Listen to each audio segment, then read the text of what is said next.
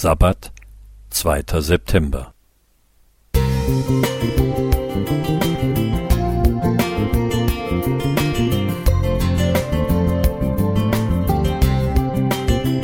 Ein kleiner Lichtblick für den Tag.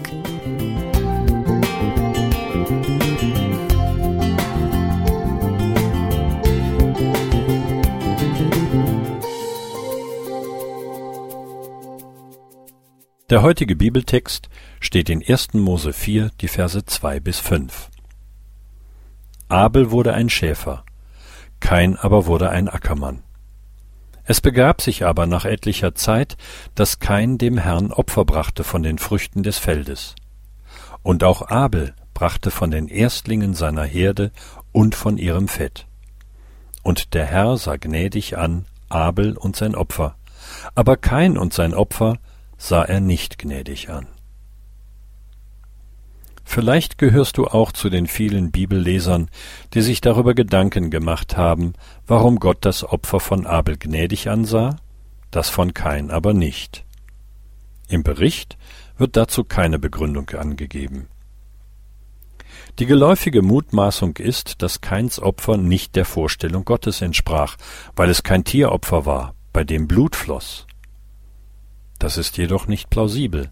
Es gibt keinen Hinweis auf eine bestimmte Opfervorschrift zu der Zeit.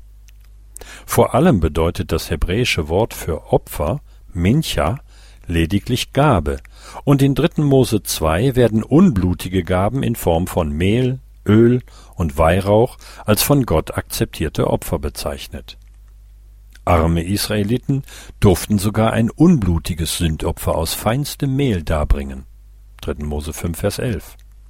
Zudem hätte Kain ein Tier von seinem Bruder Abel als Opfer erbieten müssen. Die Erklärung muss also woanders liegen. Der Text enthält zwei Hinweise darauf. Offenbar unterschied sich die Qualität der Opfer. Abel brachte Opfer von den Erstgeburten seiner Herde und deren Fett, also von dem Besten, was er besaß. Kain brachte dagegen ein Opfer von beliebigen Feldfrüchten, nicht von den ersten und besten Früchten.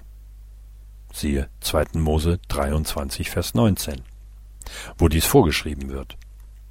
Zudem sagt der Bericht eindeutig, dass Gott nicht zuerst die Opfer ansah, sondern die Opfernden, also ihre Haltung und Einstellung zu ihm. Als Kain zornig wurde, weil Gott sein Opfer nicht akzeptierte, machte der ihn auf seine mangelhafte Frömmigkeit aufmerksam. 1. Mose 4,7 Diese Begebenheit enthält eine wichtige Lehre für uns heute.